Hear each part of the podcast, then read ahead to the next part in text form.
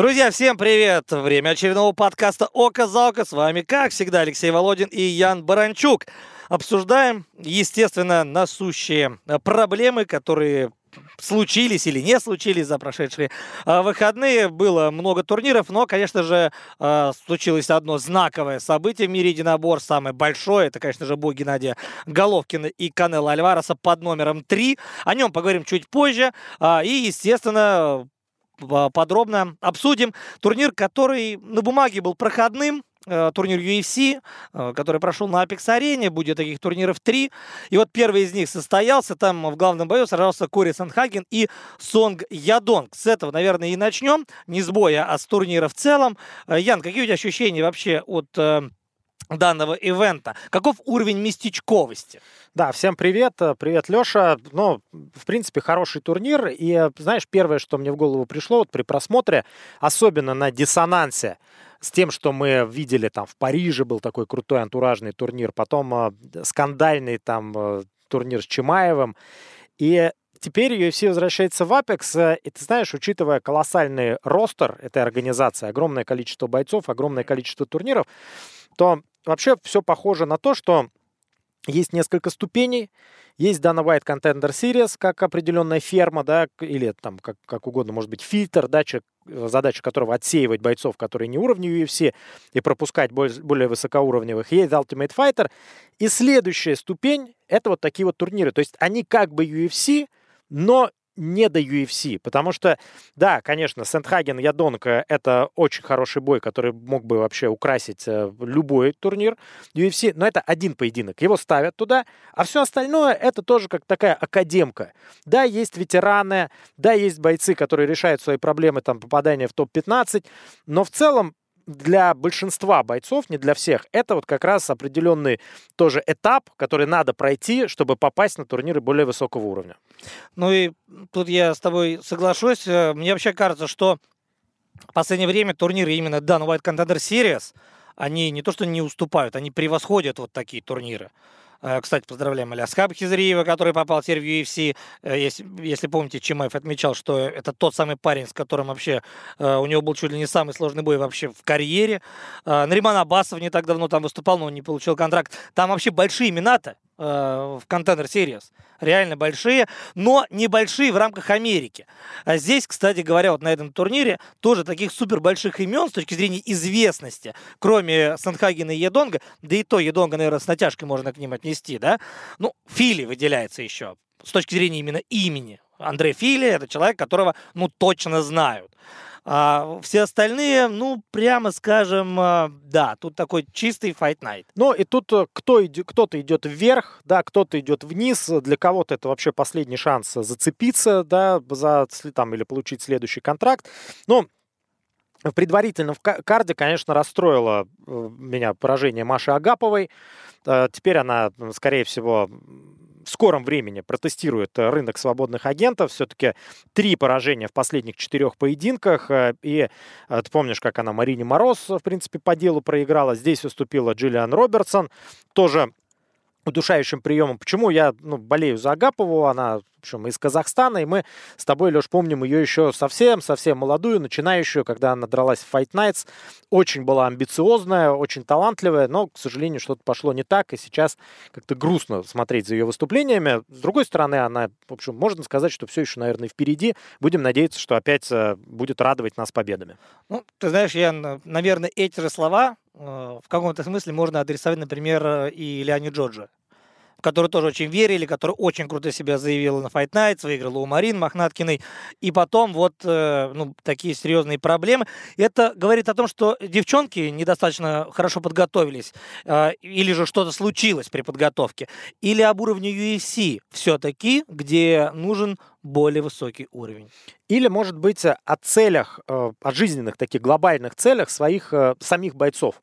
Потому что, ну, я не знаю, как Лиана, да, но ты помнишь, как она рубилась с Мариной Мохнаткиной в Fight Nights? Она была готова вообще умереть. И она в какой-то момент вот вышла на пик, а начинала она, помнишь, еще когда комментировала там посты в паблике э, Best of MMA, э, и, в общем, э, То есть она вообще воспринималась как человек из такой фанатской тусовки. Потом она попала в UFC, и казалось, что вот это все осуществление мечты. У нее же там э, огромный, крутой, раскрученный Инстаграм.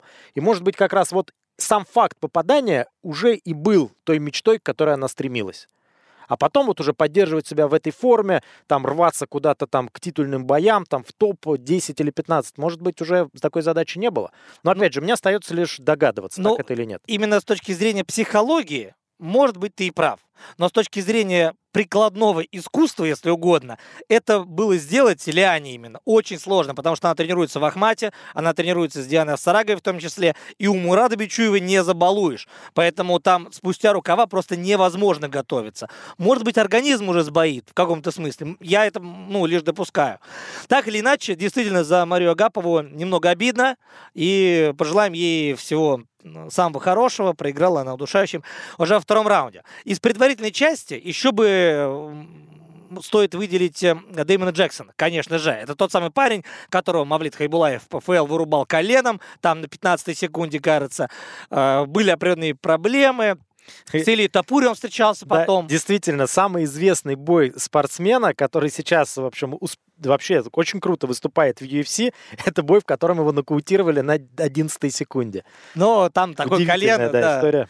Э, так или иначе, Дэймон Джексон выиграл у Пэта Сабатини, причем выиграл э, за 69 секунд э, техническим нокаутом, это да, но на самом деле в этом поединке стоит отметить удар коленом. Вот он был ключевым, потом уже добивание туда-сюда, но коленом как он садил. И опять же, Джексон отработал коленом. Он, наверное, на всю жизнь запомнил вообще, как как нужно работать коленями после встречи именно с Хайбулаевым.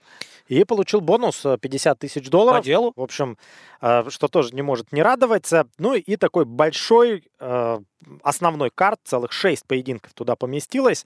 Открыв... Кстати, было несколько канадцев Вообще у нас получается, что раньше UFC постоянно проводил турниры в Канаде и берегли вот этих вот бойцов из этой северной страны как раз для таких кардов и там своих выставляли. А теперь как бы много все равно, но девать по большому счету некуда. Далеко не все из них. Да и вообще была звезда Сен-Пьер, был Рори, а таких суперзвезд и не осталось. Ну, Оливье Бен Мерсье неплохой. Неплохой, да. Да. Вот. А, и теперь, получается, часть из них во Франции выступила, часть вот сегодня. То есть вот э, периодически канадцы мелькают. Очень крепкий был а, в первом бою Марк Андре Барьо. Дрался с Энтони Эрнандесом. Знаешь, Эрнандес очень крутой. Это средняя весовая категория. Это прям человек, причем Барьо борец. И Эрнандес, в общем-то, его во всех аспектах победил. Он был круче и в ударке, и заборол в итоге, задушил. И у Барье, в общем, такая история. В этом году а, получается, у него постоянно одни открытия. Он сначала на Джокуане проиграл в первый раз в своей карьере нокаутом. То есть до этого его никто не мог нокаутировать. Потом Джордан Райта впервые в карьере задушил, то есть он до этого никого не душил и вообще никогда приемы не выиграл. А здесь впервые в карьере его задушили. То есть у него вообще каждый бой это какое-то что-то новое. Но, к сожалению, для канадцев все ну, больше со знаком минус. А тебе вообще не кажется, что э, в Канаде вот э, после звезды Сен-Пьера, после звезды Рори, интерес к боям смешанного стиля немного стал снижаться. Ну, может быть, потому что э, в таких э, странах, да, в которых был вот такой локомотив, и потом, если такой человек э, уходит там со сцены, да, это нормально, если немножко гасит, гаснет интерес э, вообще к любому виду спорта, да. Я не знаю, как сейчас э, обстоят дела там, например, в Бразилии с Формулы-1, но очевидно, что когда там блистал Айртон Сенна, да, был настоящий бум. Потом, когда он погиб, да, немножко интерес убавился. А, но вот, например, такие страны, как Бразилия, да, такие страны, как Россия, где, ну, допустим, я бы не стал связывать там падение интереса к ММА, если вообще такое наблюдается, там, с уходом Хабиба. Да, потому что у нас очень много бойцов, всегда есть за кем следить, появляются новые. То же самое с Бразилией. Но с Канадой соглашусь. Да, потому что все-таки основная масса мальчиков э, в Канаде идет играть в хоккей, как э, в Австралии идут играть в регби. И с этим ничего не поделаешь, это абсолютно нормально. Кстати говоря, возвращаясь к этому турниру, к основному карду и к среднему весу, э, надо отметить следующее. Вообще именно категория до 84 килограммов, это, наверное, главный литмотив вообще мейнкарда. Здесь же и Нджукуани Родригес, здесь же и Пайфер Амидовский. Об этих боях тоже поговорим. Можно сразу в комплексе их рассмотреть. Давай тогда от Эрнандес, а, перейдем к Джозефу а, Пайферу и Алену Амидовски. Говорят, что Ален Амидовский такая копия Мария Ахмедова. Ну, что-то схожее есть, я не спорю. Что тебя удивило здесь, Ян, больше? То, как это случилось? Или же просто смутило то, что Ален Амидовский вот мне что показалось, он что-то ждал, но сам не понял чего. Ну, Амидовский, в общем, судя по всему, это не уровень UFC. У него, причем он же шел, вообще он всех нокаутировал, в том числе и в Беллаторе, две победы нокаутом было. И в итоге в UFC там то ли третье, то ли четвертое поражение подряд. Э, у него все просто ужасно, и, скорее всего, это был последний его поединок э, в этой организации, ничего не получается. Может быть, надо там попробовать себя в других промоушенах, перезапустить карьеру, да, четыре поражения подряд. Но этот бой был именно для Джозефа Пайфера. А, помнишь, э, в ПФЛ был такой парень Сиги Писалели? Да, конечно. Это вообще протеже был прям вот прям сын практически РСФа. Здесь конечно, не настолько все трогательно, но похожая ситуация. Джозеф Пайфер, он вообще живет э, чуть ли там не дома у Дэйна Уайта. А, тот, в общем, э, он говорил в после матчевом интервью, мне негде было жить, спасибо за эту возможность, там бы ты меня приютил. Э, дал бой вот в Dana White Contender Series, я доказал, и теперь опять доказал, и все такие, ура, ты доказал, молодец. Но Конечно, наверное, это было бы более значимо, если бы он доказал с кем-то более крутым, нежели Алена Медовский. Ну, может, что докажет. Да, ну тут э, он вообще очень хороший, такой крупный, быстрый, мощный средневес Пайфер. Вот, вот это и удивило. Вообще первое, что бросается в глаза в этом поединке, что ребята просто из разных весов. То ли Медовский не дотягивает, то ли э, Пайфер гигант для 84. Но э, этот бой прошел именно в этой категории. Он сделал на весах 84, но выглядел очень большим, с отличным размахом, большим ростом.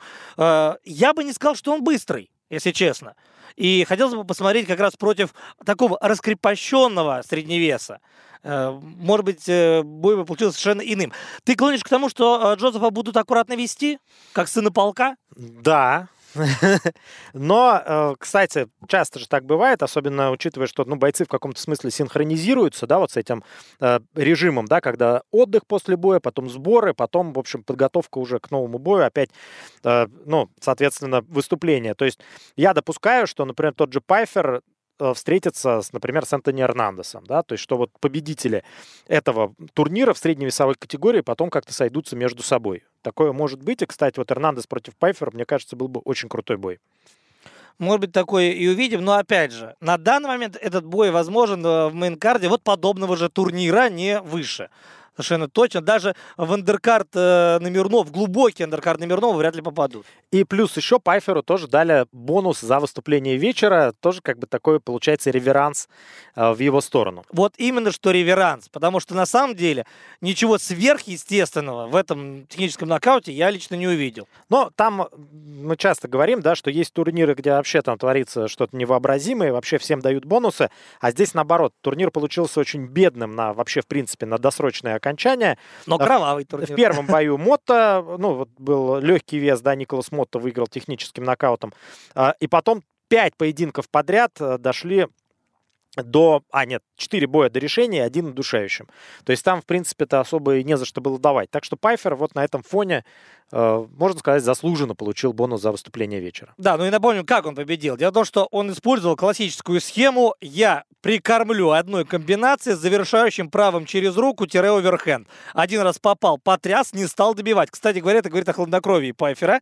Э, здесь он вот проявил то, что нужно бойцу уже зрелому, бойцу, который не бежит вперед, сломя голову, обладая очень серьезной мощью. А второй раз попал чисто, и э, Амидовский обрушился на настил. На самом деле добивающий решающих ударов там не было вообще ни одного. Но записали технический нокаут, а не прямой. Там, да, еще была ситуация. Пайфер как раз отправил соперника на настил. И Амидовский, ну, то ли не мог, то ли не хотел уже сопротивляться, и рефери замешкался. Э, Пайфер так по-джентльменски, на самом деле, поступил. Он дал возможность рефери вмешаться, такую паузу взял, но потом понял, что надо добивать, и вот как раз был еще один совершенно необязательный удар. Э, к сожалению, Амидовский его пропустил. А не Херб Дин, кстати, судил? Мне что-то показалось, что это был Херб. Могу нет, ощибаться. Нет, там был, нет? если не Херб? Да, не ошибаюсь, не Херб, кажется, был. Ну, так или иначе, да, Пайфер э, выиграл по делу. Посмотрим, что будет с ним дальше. Интересный боец, так сказать, возьмем его на карандаш. А, и тогда здесь же третий бой в этом весе, бой вечера. Родригес против Чидин Джокуани. Ну, Чидин Джокуани же парень, который, э, наверное, здесь... Он ворвался, конечно же, в лигу UFC, просто нереально, он там всех сносил, э, невероятный график выступлений у него был, но выступление вот в рамках этого вечера как раз показывает, что борщить, может быть, и не стоит, как в свое время Сирона очень много чистил с боями, принимая много урона. А здесь еще, конечно, Джукани надурил абсолютно там, ну, невероятно, как он не выиграл в первом, э, абсолютно непонятно, как он сдулся во втором, э, непонятно, как Родригес с такой сечки вообще смог дальше драться. То есть там много чего непонятно в этом поединке, но было круто. Но знаешь, мне вот мысль пришла в голову, когда я уже досмотрел этот бой, всегда найдется рыба крупнее. Да, Джукуани прям такой монстр, а тут Родригес решил, что я умру, да, но я не отступлю. И вот это, мне кажется, э, вот то, то, как безвольно в итоге во втором раунде был забит Джукуани, мне кажется, это он сломался психологически. Потому что он всю свою мощь на него обрушил. Он кошмарное рассечение там коленом, да, ему ну, ногой попал там вот прямо посередине. У него как будто больше не было промежутка между глазами, просто одна огромная там рана была, из которой лилась кровь. А Родригес все равно не сдавался. Сколько он пропустил? Я очень давно не видел, чтобы так били человека, и он продолжал идти вперед, продолжал, и тоже попадал, кстати. И это были удары не то, чтобы набрать очки, это были удары с расчетом на то, чтобы вырубить. И все это э, Родригес выдержал. Кстати, я бы на его месте десяточку бы Катману за закинул бы. Да. Как а... минимум десяточку. Но там был еще и доктор, который потом тоже вот меня поразило. Такой выходил, такой пожилой, сквозь, сквозь очечки посмотрит на э, еще более ужасное рассечение Едонга. Такой, нормально, нормально, можно дальше. Это что ты хочешь, чтобы у него глаз выпал? Тогда ненормально будет. То есть это прям было страшно. Э, а он все равно, не-не, нормально, хорошо. Ну и Катманы, конечно, я не знаю, может, они какую-то новую смесь придумали. Но это прям, прям как будто заклеивало вот эти вот ужасные раны. И там, допустим, если брать Родригеса, то особо-то и потом и не было уже крови. Я, кстати говоря, буквально пару недель назад общался с одним Катманом и выяснял у него, как изменились ваши мази, вообще состав этих мазей. Помнишь, раньше был вазелин и адреналин. Он говорит, ничего другого в мире не появилось. То есть, э, ну, каких-то революционных технологий прорывных нет, потому что адреналин свернет кровь, а вазелин, соответственно, все это залепит как пластилином. Все, это идеальный сплав. Вопрос соотношения да, то есть где-то больше, где-то меньше. Но учитывая сечки Родригеса и Едонга, там адреналин должен быть 50 на 50, наверное. Да, это прям впечатляло, вот именно работа Катманов, которая, ну, можно сказать, позволяла просто именно эта работа продолжать бой, и Едонга сняли, но, на мой взгляд, как бы можно было снимать еще во втором раунде, а не в четвертом.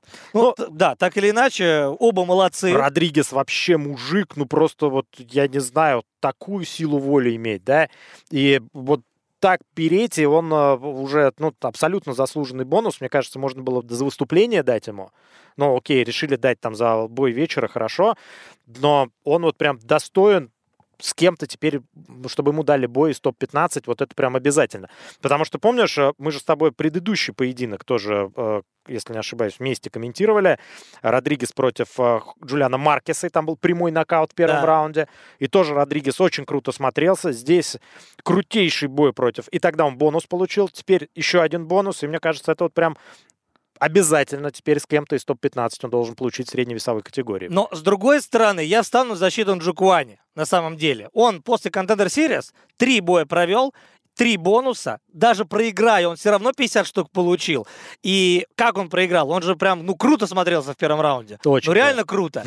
И почему бы Инджикуани не дать из топ-15 подраться с кем-нибудь? Ну, с самой верхушкой. Ну, то просто не ставить во главу угла факт вот этого поражения. Да, ты можешь сказать, Ян, что, ну, он так сдулся во втором раунде, это вообще, это не уровень, это не профессионализм. Стержня нет. Стержня нет, характера Но, на самом деле, то, как он вообще проводит 22 год, говорит о том, что у Чиди э, стержень точно есть, потому что бой у него был в феврале, потом бой в мае, прямые нокауты причем, и теперь вот бой с Родригесом такой. Да нет, ну, конечно, Чиди молодец, да, и я восхищаюсь его э, вот этим ренессансом, да, спортивным, потому что бойцом-то он еще в Беллаторе считался довольно средним.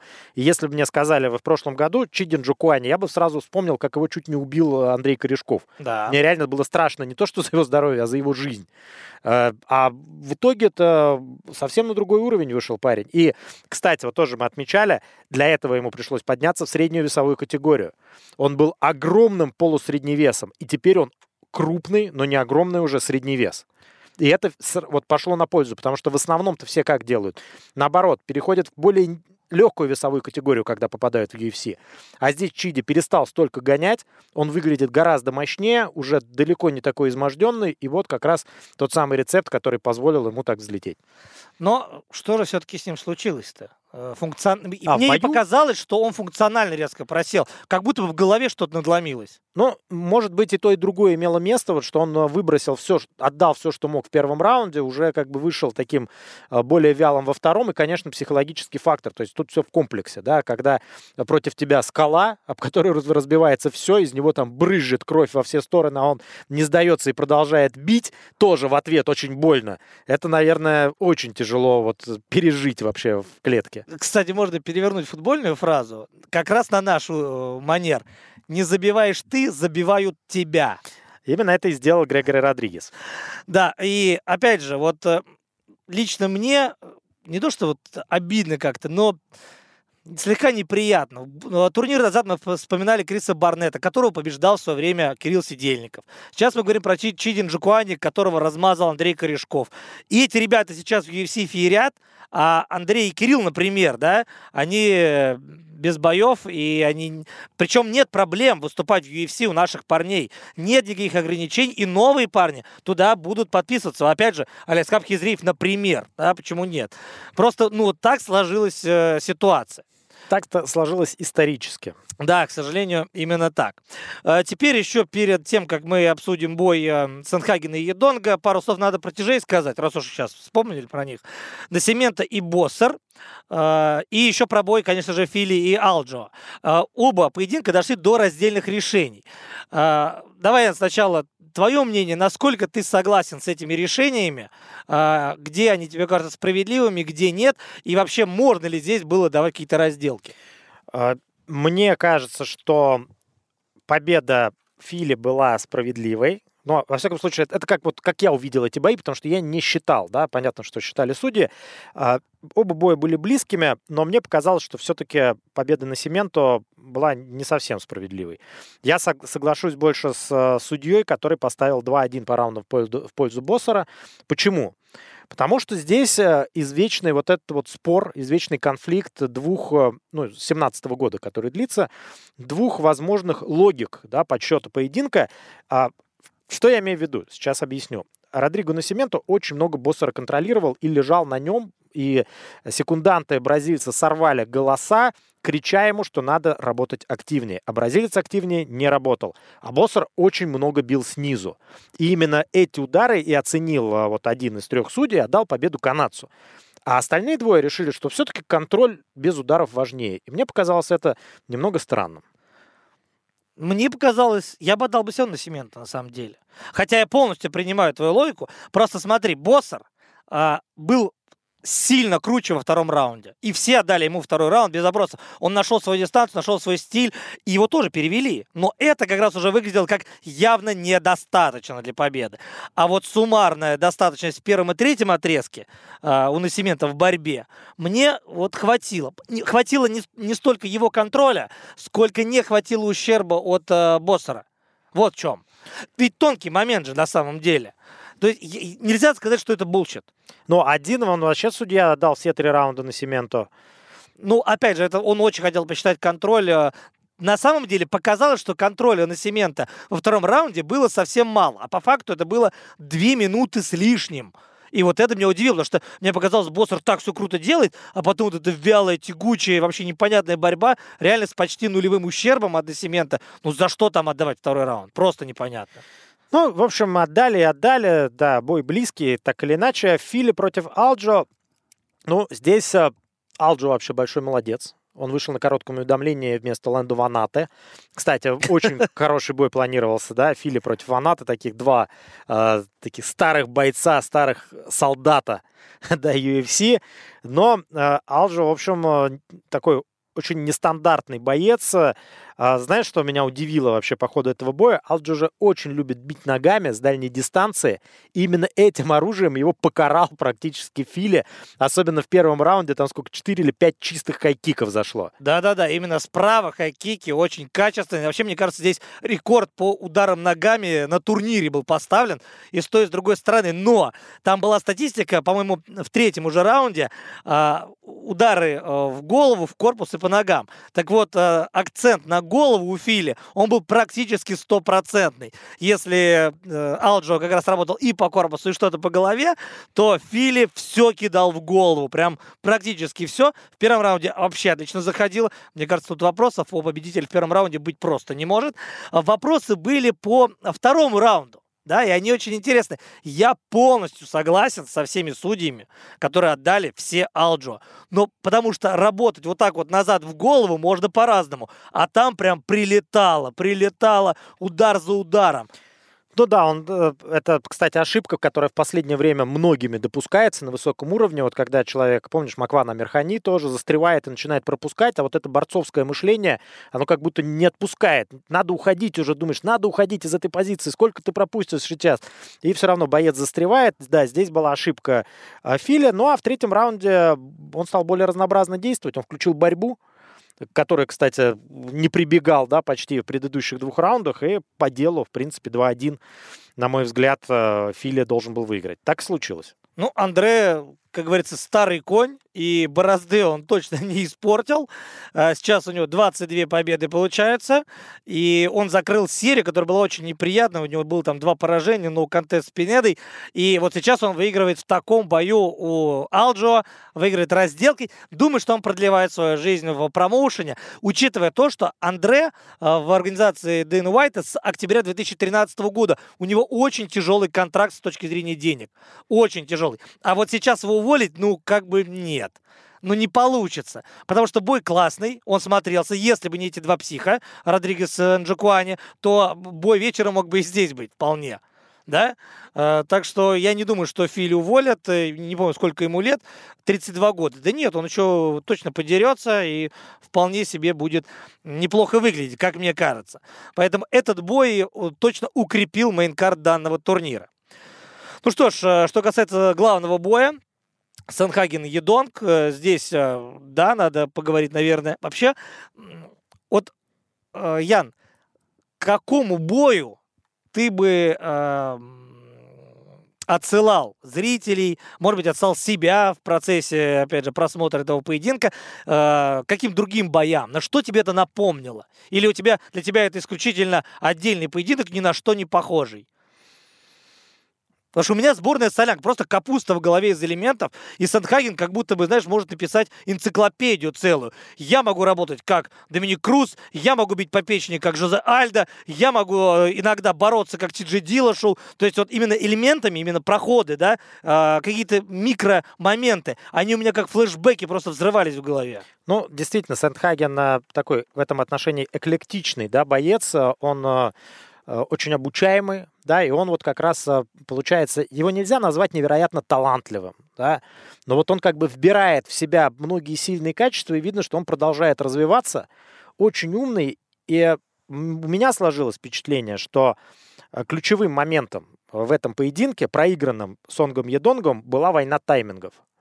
Едонг старался действовать агрессивно, он все время шел вперед, но каждый раз, когда китаец был готов вот прямо сейчас включиться – э, Сенхаген делал это вот на мгновение раньше и переигрывал его.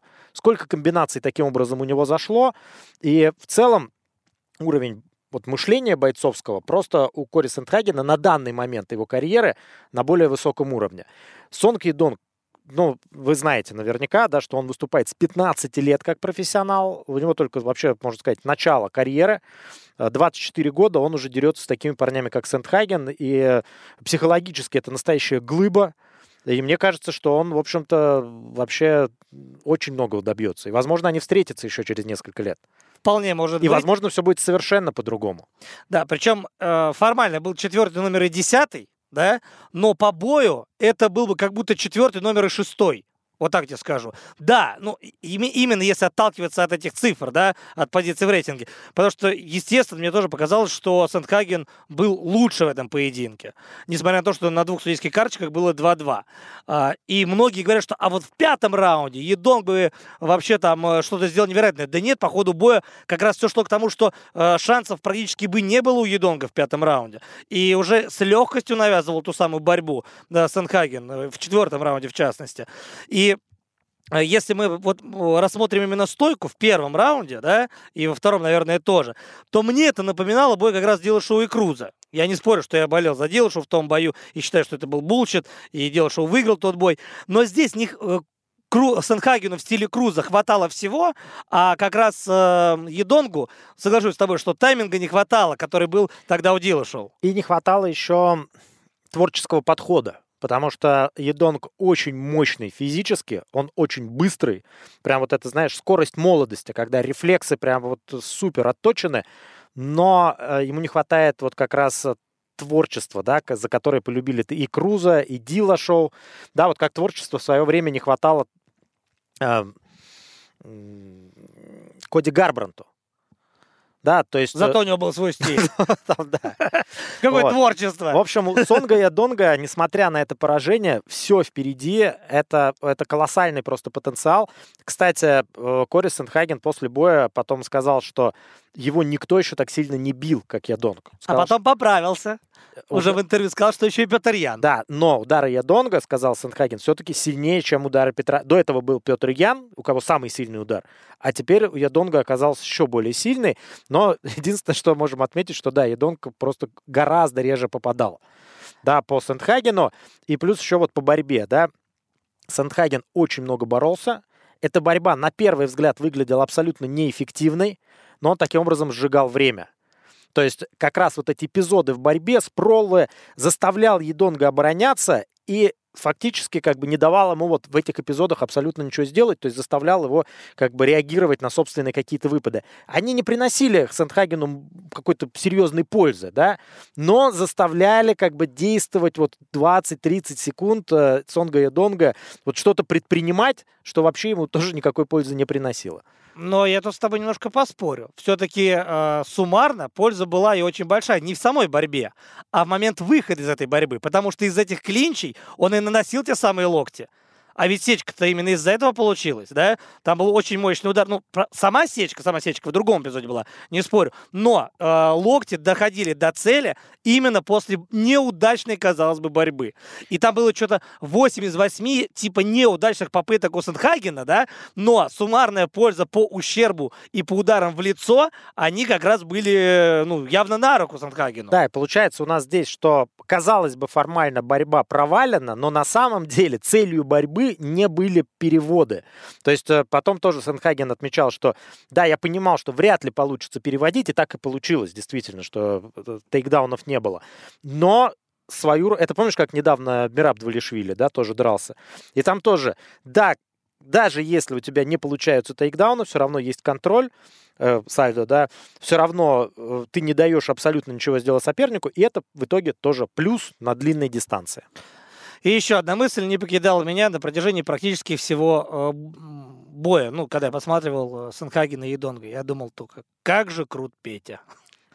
Как же он крут, реально. Он этого парня переработал, знал, когда включиться, придумал game plan вот под эту машину, ко- у которой тоже винтики, там, шпунтики крутятся, там целый, не знаю, там э, консилиум собирается по поводу game plan а, и Петя его переработал вот вообще по всем статьям, да. Э, Спасибо большое тренеру, конечно же, Петра, но все-таки это все притворял-то в жизнь Ян, да, и сейчас мы можем сказать, что Петр действительно это вышаг.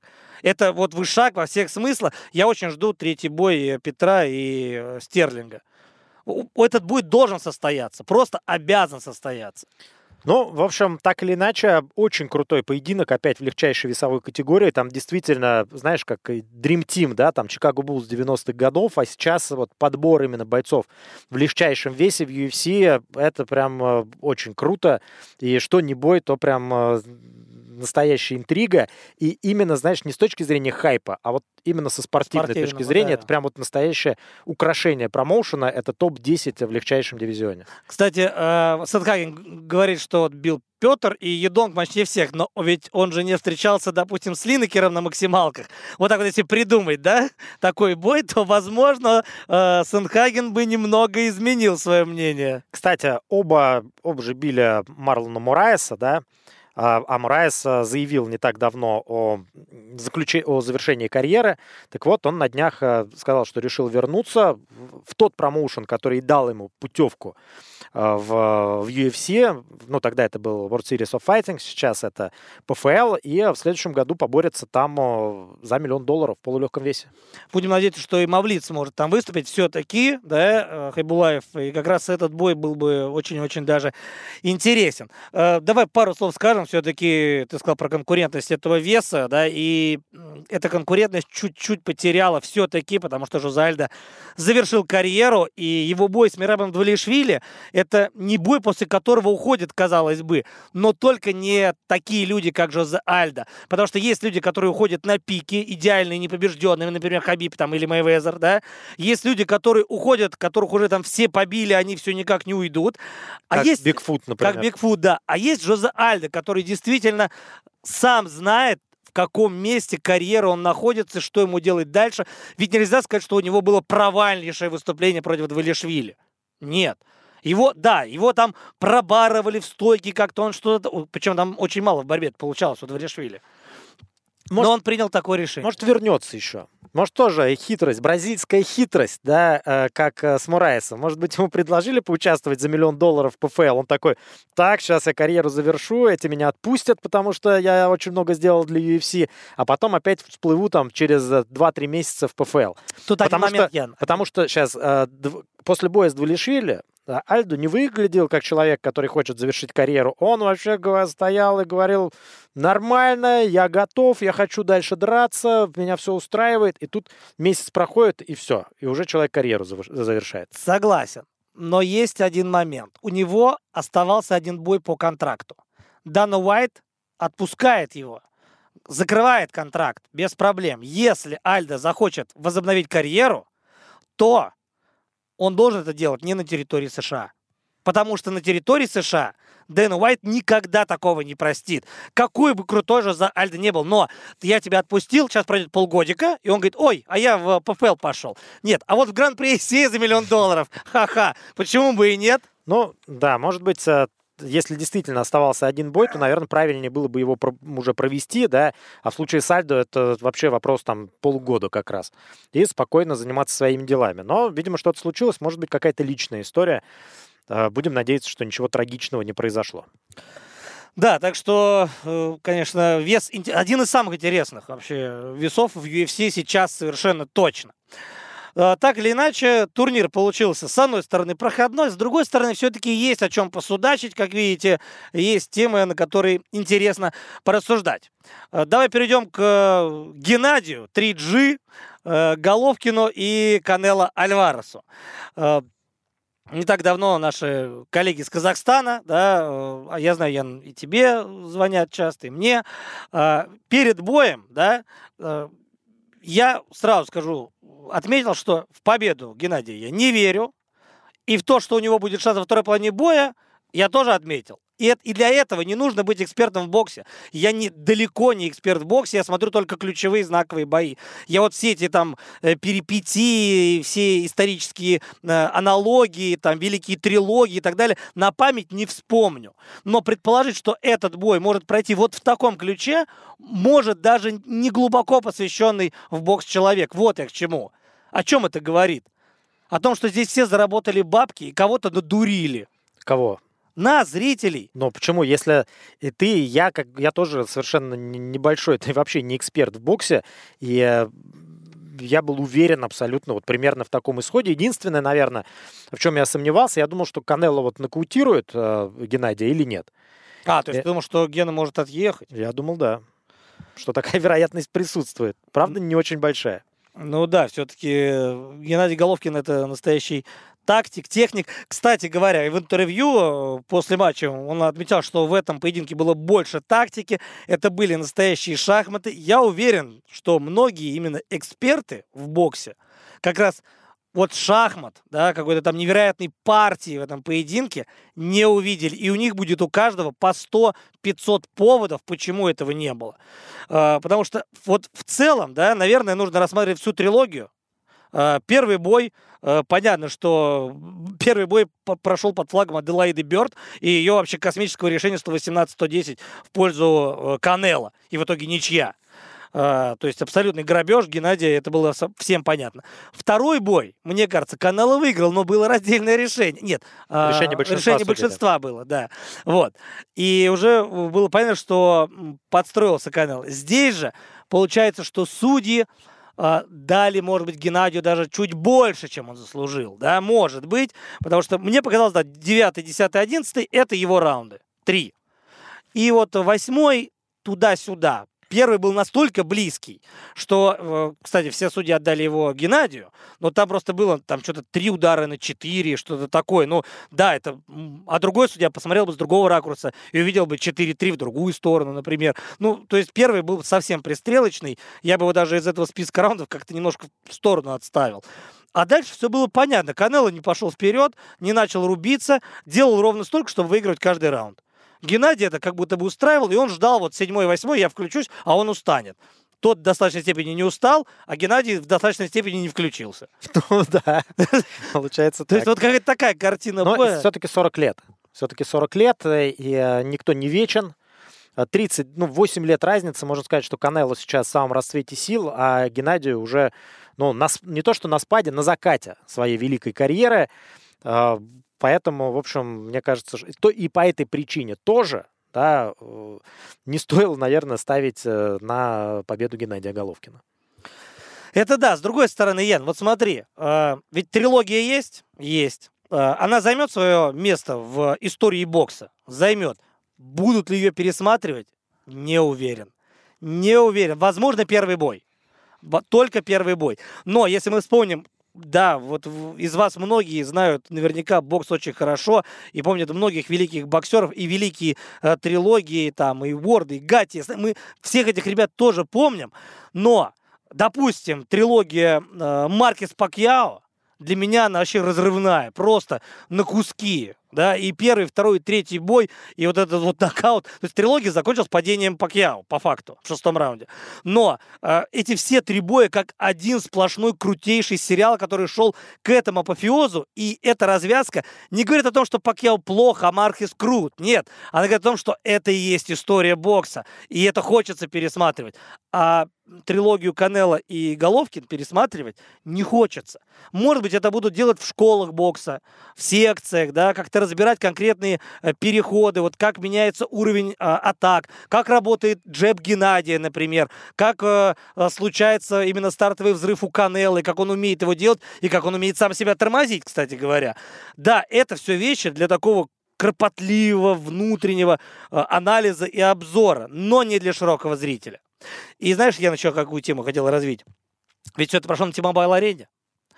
А, неделю назад здесь был Чимаев с Диасом два единоборческих продукта совершенно по-разному показаны. Потому что э, UFC показывают, вы все знаете как, это красивые планы, очень много общиков, много крана, э, свет, вот эта рампа фирменная UFC-шная висит.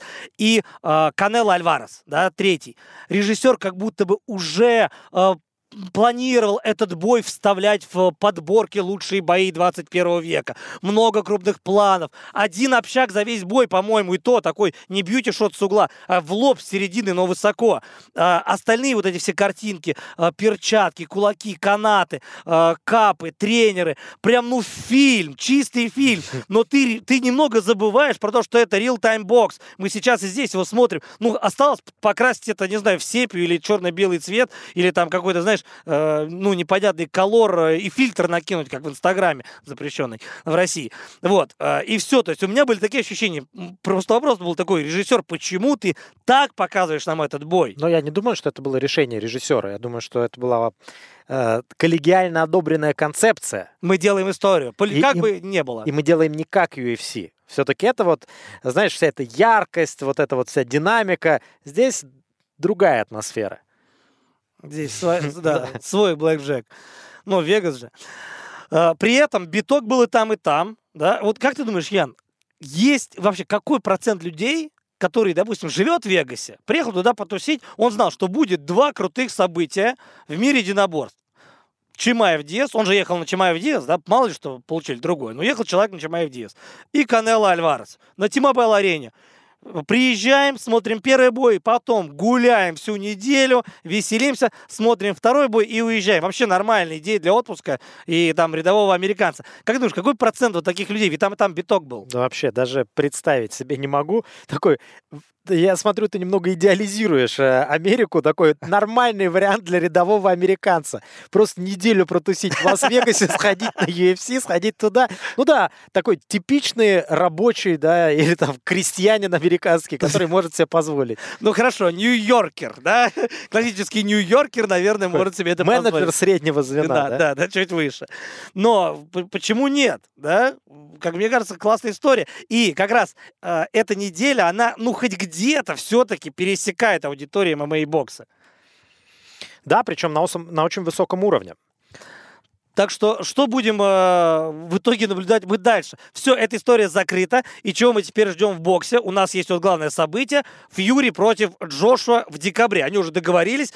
Тебя не смущает факт того, что Усика просто не спрашивают ни о чем? Он, он не интересен, чемпион всего и вся, э, но э, бой будет Джошуа и Фьюри. Ну, может быть, это какая-то хитрая цыганская игра, да, или еще, в общем, что-то. Тайсон но, боится? Ну, возможно, он как-то хочет э, воздействовать именно психологически, да, на Усика.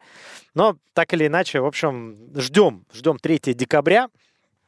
Да, и там еще, кстати, будет э, в октябре какой-то очень крутой боксерский вечер. Тоже там будет много титулов разыграно в более легкой весовой категории. Ну, Бивол еще будет драться совсем скоро. Будет крутой бой э, Бена и э, как раз Криса Юбенко. Ну, их отцы крутые бои устраивали 90-е, а здесь там не совсем получится, но тоже хотя бы пофамильно это привлекает. В боксе будут события, но Канело и Головкин – это некая веха, да, и теперь неважно, с кем будет драться Геннадий. Он же не завершает карьеру. Он будет драться дальше. С кем? Да вообще неважно, по большому счету. Геннадий будет зарабатывать деньги, больших имен у него в карьере, скорее всего, не будет. Канело хочет реванш с Биволом. Замечательно, я думаю, Дмитрий вообще не против этого реванша. И не исключаю, что второй раз будет то же самое. Но по этому бою Канело все-таки э, есть вероятность того, что они договорятся на чуть-чуть другой вес, и Канело сможет э, продемонстрировать что-то новое. Это будет очень крутой бой, интересный, реально интересный который будет трудно спрогнозировать. Ну что ж, э, э, вот э, такие выходные получились. Большое событие в мире бокса, не очень большое в мире ММА, но все-таки через неделю будут еще бои. Будет выступать Мэйвезер в Японии. Мы покажем Вока, кстати говоря, не пропустите. В воскресенье в 6 утра. ММА-серия будет в субботу, очень хорошая. Тоже в субботу вечером смотрите. И также обсудим UFC. Но он совсем, кстати говоря, сла- ну, еще слабее. Нет, да? Сейчас будет у UFC перерыв, и потом 1 а, октября будет следующий турнир. Так что на этой неделе у нас а, Флойд Мэйвезер против а, Асакуры и ММА-серия, где тоже будет жарко. В общем, ну, в жаркой солнечной Абхазии, да, состоится турнир. Так что будем смотреть в око. Ну что ж, за сим все. Это был подкаст «Око за око». Держите удар, друзья.